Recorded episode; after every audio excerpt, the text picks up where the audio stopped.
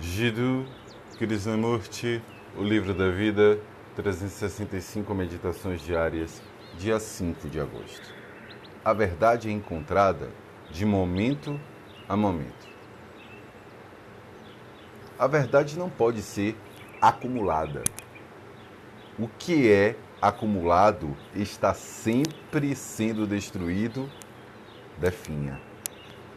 A verdade nunca pode definhar porque só pode ser encontrada de momento a momento no pensamento, no relacionamento, na palavra, no gesto, em um sorriso, nas lágrimas. Se conseguirmos encontrar a verdade e vivê-la, a própria vida é a descoberta dela. Então, não nos tornaremos propagandistas.